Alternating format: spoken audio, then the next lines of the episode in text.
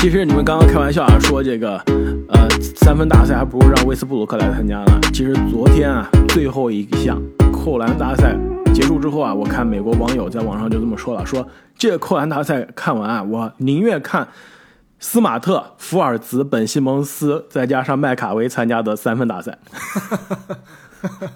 对，最起码还有点娱乐性，是对，吧？那个效果绝对拉满。我跟你说，这扣篮大赛是没有娱乐性，也没有大家说竞技性，是吧那个都绝对比这精彩，没错。那最后我们就来聊一下这个 扣篮大赛啊，今年的扣篮大赛参赛的球员呢，分别是这个两位的最爱宝藏中年人奥比托平，然后魔术的二年级后卫啊科尔安东尼，新秀杰伦格林，以及勇士的托斯卡诺安多森。那其实从这个名单介绍起来，就大家就已经知道了，这隐隐的有些担忧。隐隐的有些担忧，腥味儿也不太够。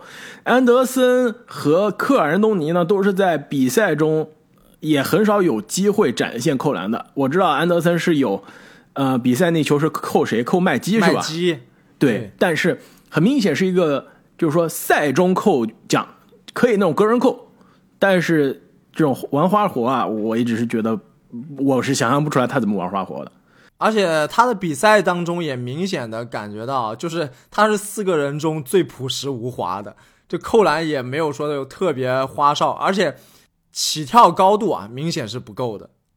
他想玩那个挂壁，尴尬死我了，就是直接射死。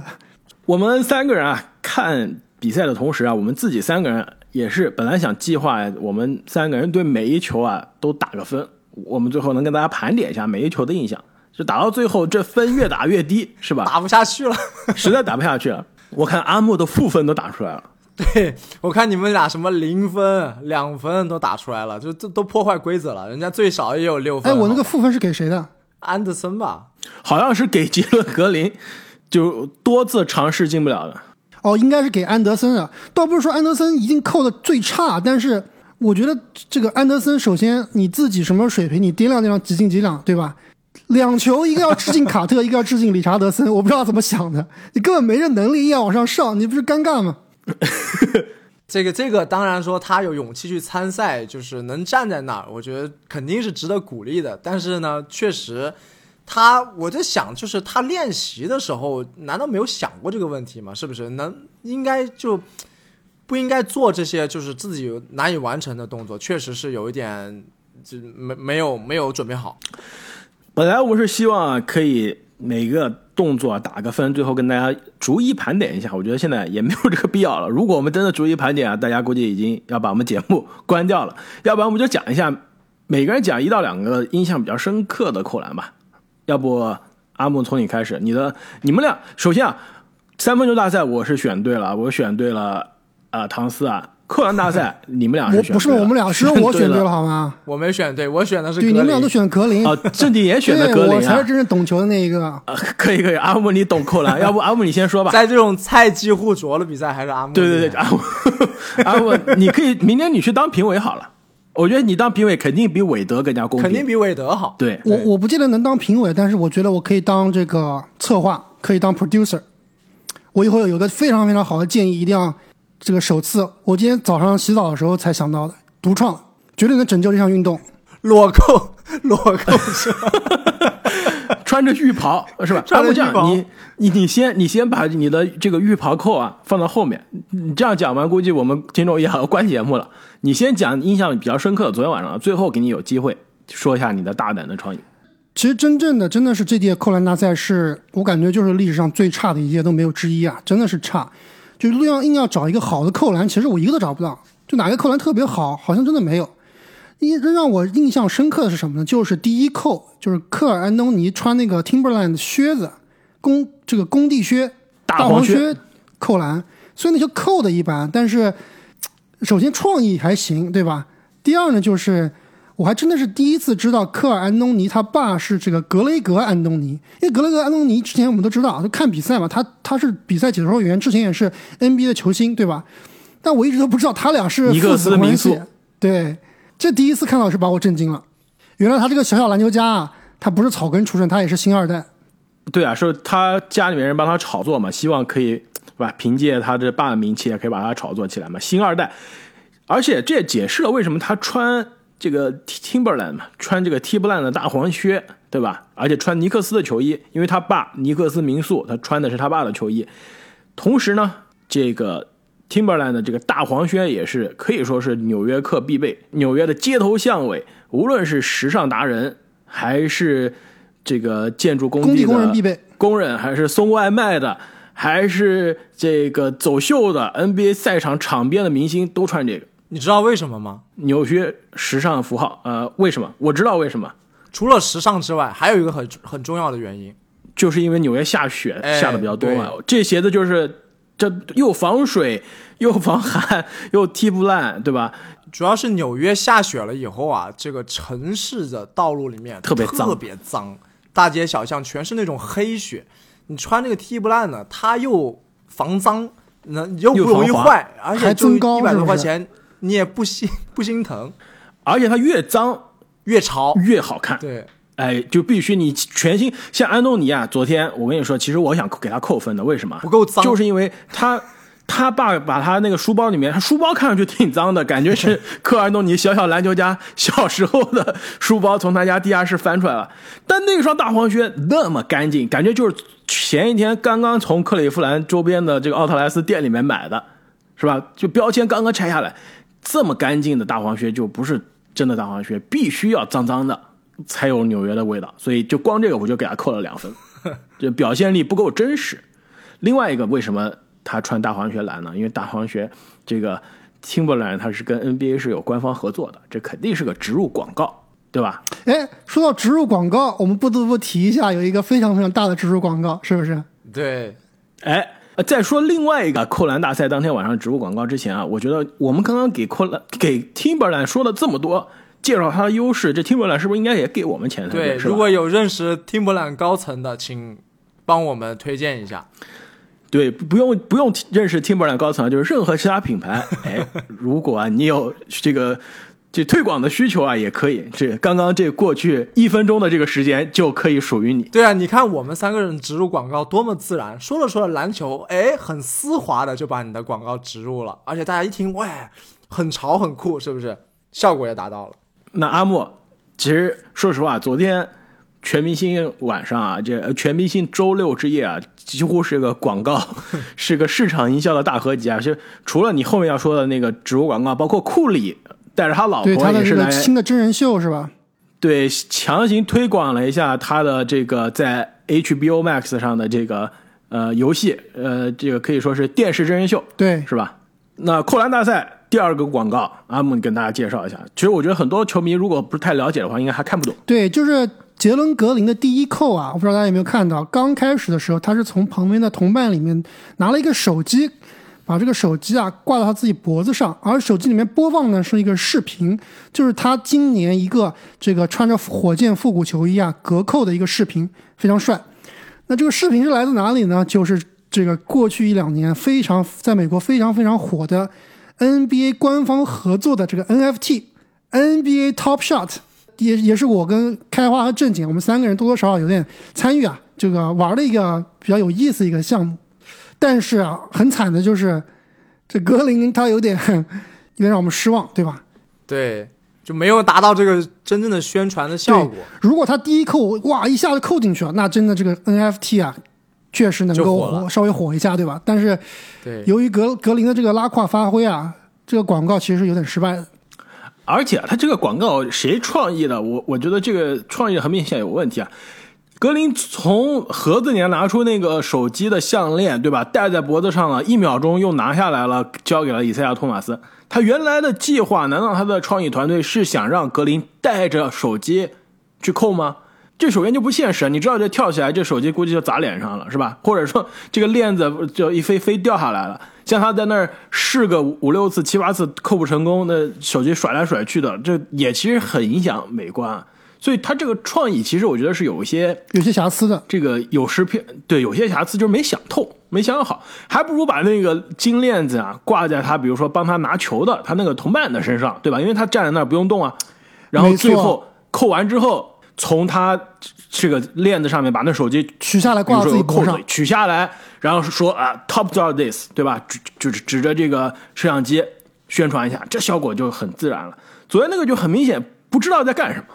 或者是像之前的扣篮大赛有一些经验可以借鉴啊，比如说我记得也是一个叫格林什么格林来着，他在那个篮筐上面放了一个格林，对，放了一个小蜡烛，一个小蛋糕，然后去吹那个蜡烛。还有就是是霍华德吧那你意，思是把这个篮筐上放个小手机，然后格林扣上去点那个小手机开包是吗？点购购买 或者是自拍啊，自拍可以，我觉得这个自拍可以。挂在篮筐上，或者是挂在那个篮板上。像那霍华德有一次不是贴了一个贴纸到大头贴篮板上吗？就挂在那个位置，对吧？上去左手一个自拍，右手一个暴扣，哇塞，这个至少话题有了，对不对？好不好正经，看？我觉得你这个创意已经是比阿姆那个裸扣，这里你太看得起这个杰伦格林了，这个估计卡特也完成不了。我觉得可以。我觉得这这个我来说啊，这这阿木你说了你的印象比较深刻的这个大黄靴之扣啊，我觉得其实杰伦格林是应该是昨天有机会成为四个人中扣的最好的，但是呢，对他的真的是实力是最强的。对尝试的次数太多，而且最后尝试的不太行，这个相当于是退而求其次的几扣呢，都是让人觉得有些隔靴搔痒，就是不够不够。他整个把这个气氛，全场的气氛给荡下来了。没错，你你还记不记得他的第一扣还是第二扣啊？就是九次尝试都没进。当时你看一下，扫一下场边的这些大佬啊，什么嘻哈大佬啊、奥尼尔啊，你知道他们在干嘛吗？他们把手机掏出来在划手机了，根本没人看了已经。他们不是拿出手机在那儿买 Top Shot 吗？所以，所以杰伦格林其实是本届所有四名球员里面啊，应该是腥味最重，而且是潜力最大、最有可能夺冠的。那当时拉斯维加斯开出的赔率啊，也是非常非常的这个一边倒。看好他，领先其他所有人非常多，对吧？而且杰伦格林也是未来之星嘛，有很多代言，也是今年的这个啊、呃榜眼秀。但是呢，由于种种原因啊，本届扣篮大赛没有发挥好。那其实这个扣篮大赛没有发挥好，拉胯了。对他的这个口碑的影响其实还是挺大的，我觉得这也是一个原因，为什么很多顶尖的扣将、顶尖的球星啊不愿意来参加扣篮大赛，就是害怕承受这个失败的压力，对吧？不仅是失败的压力啊，我觉得如果是顶尖的扣将来跟杰伦格林这样，对吧？你自己设计的有问题，或者说自己多次尝试不成功，最后失败了，那就只能是怪你自己嘛，对吧？你如果在家练练好再来，就不是这样的，或者选择一个比较实际的动作，就不是这样。最怕的是什么呀？最怕的就是像阿隆戈登那样，明明是当晚最好的扣将，但是呢，最后裁判的打分可能是历史上最好的扣将之一。对历史上最好的扣将之一，但是永远的无冕之王，对吧？之前跟拉文的那个巅峰对决，二零一六的巅峰对决输了，也就输了。但是二零二零的这一次输给小德里克琼斯，因为韦德的最后那个九分啊，这就有一些说不过去了。这也导致当时我们在二零二零的全明星扣篮大赛之后的分析也说了，当晚莫兰特就发推特说了，就是因为这个原因，我永远不会参加扣篮大赛。所以也可以说啊，韦德当时的这一这次非常有争议的判罚呢，几乎是让很多明星球员参加扣篮大赛的可能性啊降低了。其实我知道很多韦德的球迷要出来给韦德辩护了，但真的不仅仅是我们这么觉得。我特意今天录节目之前也是看了一下中美网友的这个分析啊，大家都觉得其实韦德那次的判罚真的是有一些。他是有不可推卸的责任的，不管是有意的还是无意的，对吧？，对，在那之后，最后的结果，最后导致你像我们今天这样的这个非常平庸的扣篮大赛的这样的一个结果啊，其实韦德那个事件是不能说是一定是主要原因吧，但一定是一个导火索之一。没错，你想象一下，如果莫兰特昨天来了，对吧？随便一个三百六就不把所有的扣篮都碾压了。昨天应该是我印象中唯一一届夺冠，包括夺冠的人里面，没有任何一个五十分的，确实是平庸。就是历史最差嘛，没有之一。对，而且呢，说到这个二零一六的拉文和戈登的巅峰之战啊，这两个几乎是历史级的扣将在扣篮大赛相遇啊。其实我去翻了一下那一年的这个全明星三分大赛啊，也是非常的这个腥味十足啊。当年三分大赛有什么人？水花兄弟对吧？克雷和库里、詹姆斯哈登、欧文、德文布克、米德尔顿、J J 雷迪克，怎么样？这个三分大赛的阵容也是可以说是当时 NBA 最好的射手，基本上都要大多数都聚齐了。而且二零一六年又是这个勇士的七十三胜的赛季，也是创造历史记录的那个赛季。同时呢，二零一六的总决赛也是特别精彩，可以说是史上最精彩的总决赛第七场。最后骑士的一比三逆转大翻盘，包括勇士一比三之后逆转雷霆的大翻盘。而且二零一六的常规赛也是科比职业生涯的最后一年的常规赛，最后的六十分的表演离开了 NBA。所以现在想想，二零一六年的 NBA 是不是有可能是近几年啊，这个从全明星到常规赛到季后赛到总决赛是最完美、最高光的一年？现在感觉好像过去几年都难以超越啊。完了，被你这么一说，有一种盛极而衰的感觉，怎么办？对，股票涨到顶了，该要进行一波清洗了，是不是？阿木啊，最后有你有机会啊，让你来讲一下你的创意了。到底你在洗澡的时候想到了什么扣篮的创意？首先，我们现在想一想，为什么扣篮大赛这两年不精彩啊？我觉得最主要有两个问题。第一个问题呢是创意问题，对吧？就因为那么多届扣篮大赛都扣过了，人体的这个极限是有限的，对吧？你能做的动作基本上都被想完了，很难再去找一些更有创意的扣篮。所以创意问题啊，我觉得一直是困扰 NBA 过去几年扣篮大赛的一个最大问题。另外一个就是我刚刚所说的，对于大牌球星的这个压力问题、口碑问题，对吧？大牌球星如果在参加这个比赛没有扣赢，或者说扣的不漂亮，低于大家的期望，我觉得对他的这个职业生涯的口碑伤害是有的，这个商业价值的减少也是有的。所以很多大牌球星呢，大牌扣将呢，他不愿意来冒这个险。所以呢，我就想了一个这个新的规则，而且我觉得明年扣篮大赛一定会改革，肯定不可能跟现在一样了。其实我这个想法也是借鉴于今年的很多改革，就比如说这个新秀挑战赛啊，就比如说今年的技巧大赛啊，很多是多人组合来完成的。那我觉得明年的扣篮大赛也可以考虑，我们搞一个三人一组参赛。那具体怎么实施呢？就是每组啊，就每轮有三组比赛，比如说我这个球队有三名球员，三个球员都要扣篮。三组第一轮是什么呢？致敬扣篮大赛经典。对吧？我们 NBA 官方就像这个 Clutch Challenge，就是这个关键投篮挑战赛，对吧？我给你几个扣篮点，但是呢，扣篮大赛我给你一个题库，我把 NBA 历史上的很多扣篮大赛里面的经典放进来，有特别难的，对吧？我甚至可以把这个阿隆戈登的那种双胯胯下的这个扣篮放进去，但是呢，我给他一个非常高的技巧分，也可以放一些稍微简单的，对吧？很多。不见得是扣将才能完成的一些动作，也可以放进去。但是呢，我相对把难度啊降低，就是基础分会降低。那你这个球员呢，就可以按照这些难度啊来选择。最后呢是怎么评分呢？难度分是基础分加上你的完成度，对吧？就像我们之前所说的，这个投篮大赛也可以考虑这个问题。最后呢，这个这是第一轮致敬扣篮大赛经典，是通过这样方式来完成的。那 NBA 可以给你一个，比如说。二十个、十个投篮扣篮的题库，你在家练就行了。那第二轮呢，就是比赛 NBA 比赛当中的经典双人配合重现，比如说詹韦连线，比如说当年的这个卡特基德连线，对吧？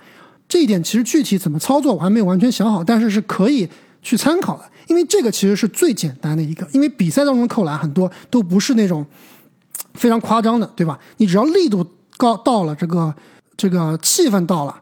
就可以打高分。那第三轮呢，就是传统的 freestyle，就是跟平常的这个扣篮大赛一样。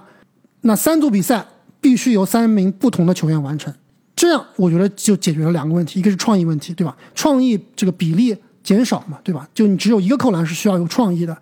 另外一个就是压力口碑的问题，毕竟是个团体比赛，压力分担，对吧？而且增加了娱乐性，降低了，而且间接的也是降低了扣篮的难难度。而且我觉得，甚至可以 NBA 要求这三组球员里面有一名球员是必须是 veteran，是老将，必须是比如说二十八岁以上。我觉得如果这样搞的话，甚至有可能你能看到勒布朗詹姆斯来参加一个比赛。哇！我现在可以宣布，NBA 可以雇佣阿木你去重新设计这个扣篮大赛了。我觉得非常好。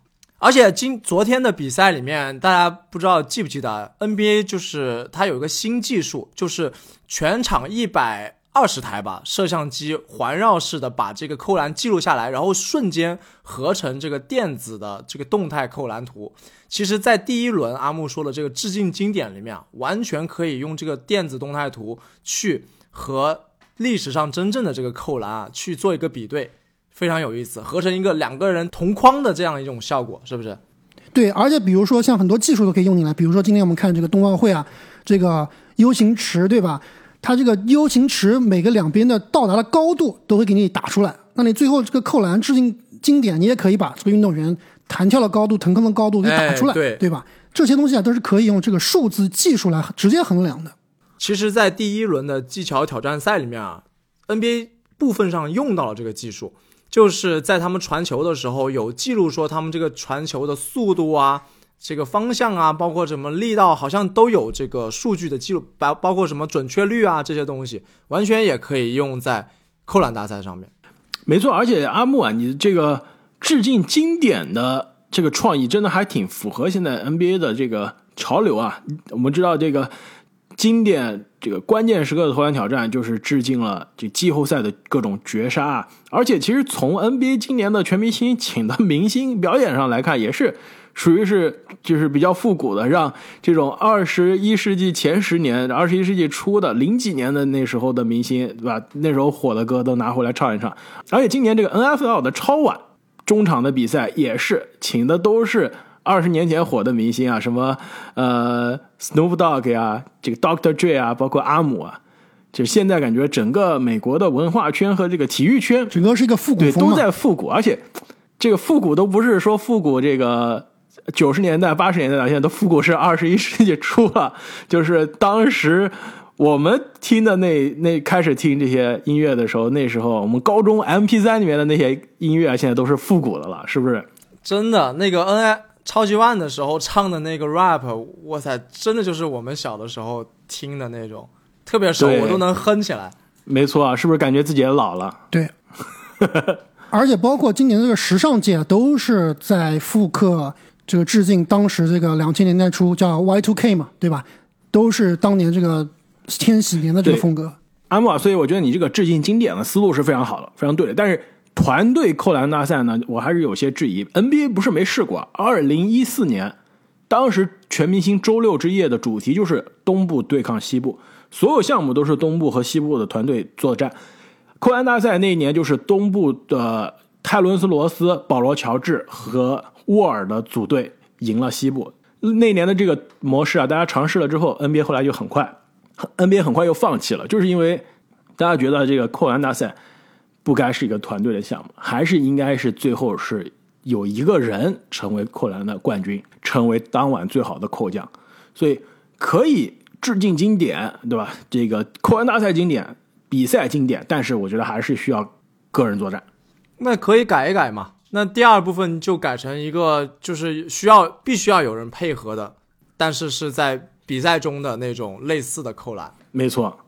另外啊，最后我想说，就是你们就即使如果假设联盟没有像阿木这样的眼光去改革，大牌明星呢又不愿意来参加，我其实强烈推荐有一个球员可以来参加扣篮大赛，就是我我觉得他是属于扣篮的能力有，名气呢也是属于几乎是家喻户晓，但又没到呃詹姆斯那种级别，属于我要来参加，万一扣的不好，就几乎是就是几乎是我没从这里面得不到什么，对吧？得不到更多增加的名气了，但是如果扣的不好，反而丢脸。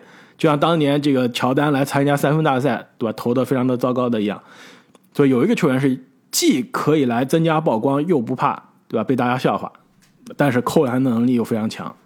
金州勇士，枸杞哥，怎么样？威金斯，维金斯不会来的，维金斯当年都说了，说他只要进全明星，他一定参加扣篮大赛。今年不就把我们鸽子给放了？对，，但是他应该反思一下，明年是不是应该他来？我觉得昨天因为威金斯是作为安德森的队友啊，在场上做了一个道具人啊、工具人，但是我相信啊，即使他昨天穿的那样，都没穿打篮球的衣服啊，上来扣都把昨天四个人都完爆了。只 他表演一下那个直升机那个高度就可以了。对，维金斯来都不用扣篮，直接表演抓篮板就可以了。对，脸上带着他憨厚的笑容。那么全明星周六之夜的回顾啊，都就跟大家聊到这里啊。可以说，今年的扣篮大赛啊，让大家是有些失望了，也是非常希望联盟可以有这个机会呢，去多听取一下球迷的反馈啊，听取球迷的声音。明年我看到，我听到已经很多有呼声说取消扣篮大赛啊，我我我其实不是特别同意啊，不知道两位怎么想，是不是要取消扣篮大赛？该不该？我觉得不是说取消扣篮大赛吧，应该是把扣篮大赛这个 hype，扣篮大赛这个热度啊、重要性啊，可能要放低一些。就比如说最后一项不要放扣篮大赛，最后一项放这个三分大赛，对吧？是可以考虑的。但我依然认为我的这项这个三人一组啊，老中青三人一组的这个扣篮大赛是绝对是吸睛的。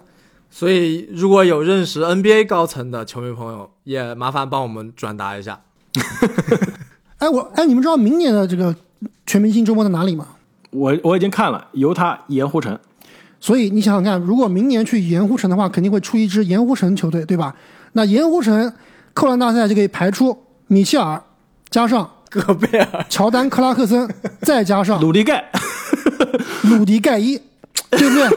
这不就你说这强不强，对吧？鲁迪盖伊他其实就不用去做那种特别难的，他也可以做第二项那种比赛行进中的这个扣篮。鲁迪盖伊说，虽然我以前是小麦迪，现在我只会投三分了，不要不要。对吧？米切尔就可以去完成那个难度大一点的 freestyle 的这个扣篮，对吧？啊，听上去有一些意思啊。那希望呢，今天晚上的全明星的正赛不要让大家那么失望了。我们还是按照惯例吧，三个人预测一下全明星正赛的球队哪一边赢，最后的 MVP 花落谁家。正经给你机会，我和阿木各猜对一个了，给你个机会，全明星正赛让压力都来到我这儿了，是吧？啊、你先说，勒布朗还是杜兰特哪一队赢？最后谁拿 MVP？首先赢应该还是勒布朗队会赢，他配置就啊没输过。各方面对 都比较合理嘛。而且杜兰特本人大佬都没参加了，是不是少了一个核心人？他都没来，这杜兰特确实有点说不过去了。你你不参加就算，不打比赛也算，你人得来啊，对不对？名字都是你这个队，你人都不来，作为而且作为 NBA Top Shot 的代言人，是不是他应该带着那个大金链子是吧？手机金链子站在场边，是吧？场边对对，所以正经，你的选择是有点难选。其实像老詹应该也不是特别在乎这个荣誉了，那库里是耍宝的，也很难。呃，如果字母哥没拿过，我一定是猜字母哥的，但字母哥又拿过了。但是怎么说呢？我还是觉得字母哥可能会有可能吧。他因为他各项比赛一般来说都比较拼尽全力，包括像昨天这个不是很重要的技巧挑战赛，字母哥对也玩得很是认真看他也是非常认真的。对而且被淘汰之后也是非常的沮丧。对，所以我觉得还是字母哥。好，所以是勒布朗队获胜，字母哥 MVP，对是吧？我觉得肯定也是勒布朗队获胜，所以就间接的排除了杜兰特队所有球员拿 MVP 的可能性，对吧？莫兰特 MVP 不可能，队太差了呀。如果勒布朗队赢了，但莫兰特比如说拿了五十分四十分，然后再加上两个胯下扣篮，啊，太难了，太难了。我觉得比较切合实际的，应该还是勒布朗队取胜。然后呢，我想可能字母哥确实是很有很有这个可能性啊，但我想选库里。我不知道两位昨天看比赛的时候有没有发现啊？就介绍库里啊，库里上场的时候，他的嘘声啊，全场嘘库里，是不是？没错，这这点我是有一些意外啊，因为意外我我理解克利夫兰对吧，跟库里在总决赛相遇了，连续相遇四年，对吧？三次被库里击败，的确球迷可能心里面还是有一些耿耿于怀，但是都过去多少年了？而且其实除了球场上胜负的必负以外，没有任何的其他新闻，对吧？不像这个特雷杨在纽约尼克斯挑衅球迷这种样子，可能是真的被尼克斯恨一辈子，对吧？库里他没招谁惹谁啊，对吧？而且关键是库里还是俄亥俄出身的呀，其实格林被嘘我都不意外，但库里被嘘确实有点意外。而且更关键，如果是常规赛也就算了，毕竟你主客队有存在这个竞争关系，全明星赛何必呢？所以这会不会变成库里一个动力？哎，我就是想在我的这个老家，对吧？家乡拿一个全明星的 MVP。哎，这就像有当年科比啊，科比的全明星第一个 MVP 就是在费城老家家乡，也是在这个家乡球迷的嘘声中拿了 MVP。哎，这个故事感觉有有点意思了。我本来以为上了，是吧我？本来以为你这个库里选择有些不行，现在想一下，想想当年科比的第一次全明星捧杯啊，还真有点意思。但是呢，我的选择跟你们还是有些不一样。球队我相信可能老詹啊，毕竟他的这个改革之后就没输过，那还是老詹队。但是呢，MVP 就应该是勒布朗詹姆斯。同样道理，也是老家，都都是双老家了，对吧？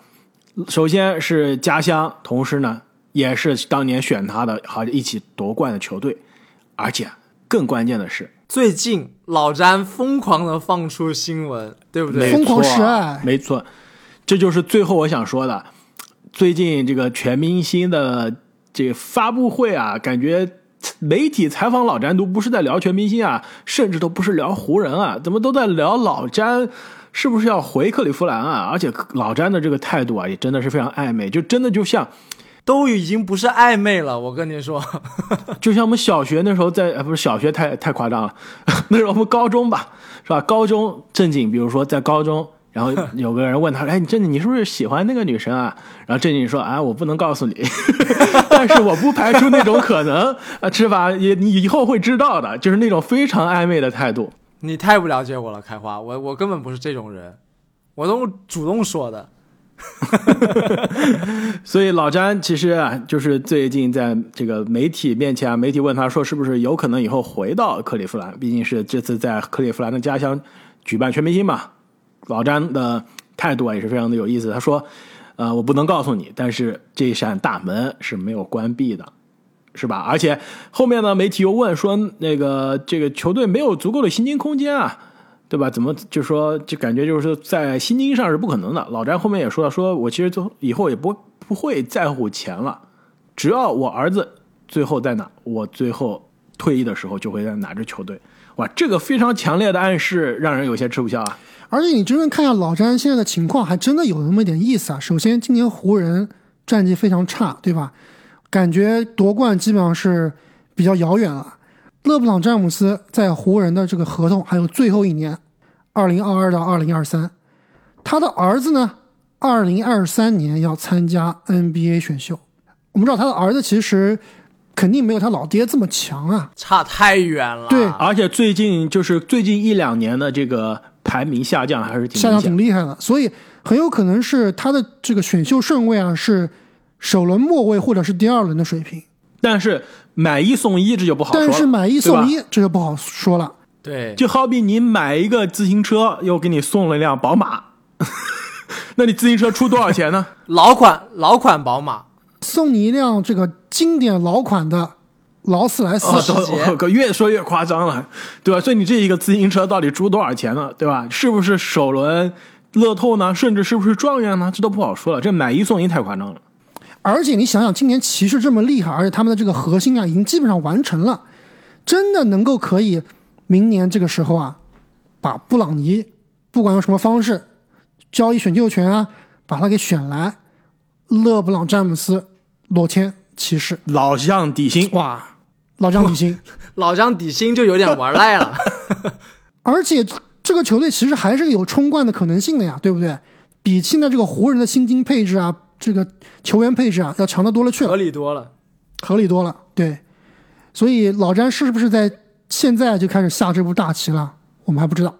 而且，而且真正老詹能够最后在克利夫兰终老，绝对是对他的职业生涯最后的这个评级啊，是绝对有帮助的。哦，他这个口碑对吧？你想想，我都不敢想象，如果老詹真的是回克利夫兰，跟着他儿子一起在克利夫兰再拿一个冠军，这历史地位简直是那真的要超乔丹了，我都觉得要超乔丹了。想都不敢想啊。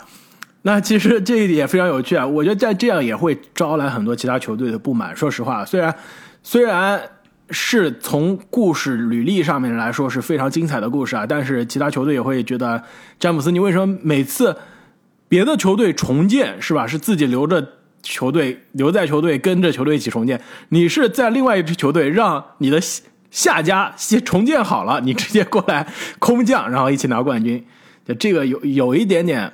有一点点让让大家会觉得有争议啊，尤其是老詹明明还是 MVP 的级别，现在至少还是 MVP 级别啊，一年之后就开始拿底薪了，这个还是有一些呃，底薪不可能的，底薪不可能。啊中产最后其实这个话说回来，夺冠了这些都不重要了，就看最后这个成绩怎么样了。但是故事性是真的拉满。那么本期的节目我们就聊到这里，之后呢，我们也会给大家带来啊周日的全明星正赛的回顾和分析。再次感谢各位听众朋友们的支持，我们下期再见。再见。再见。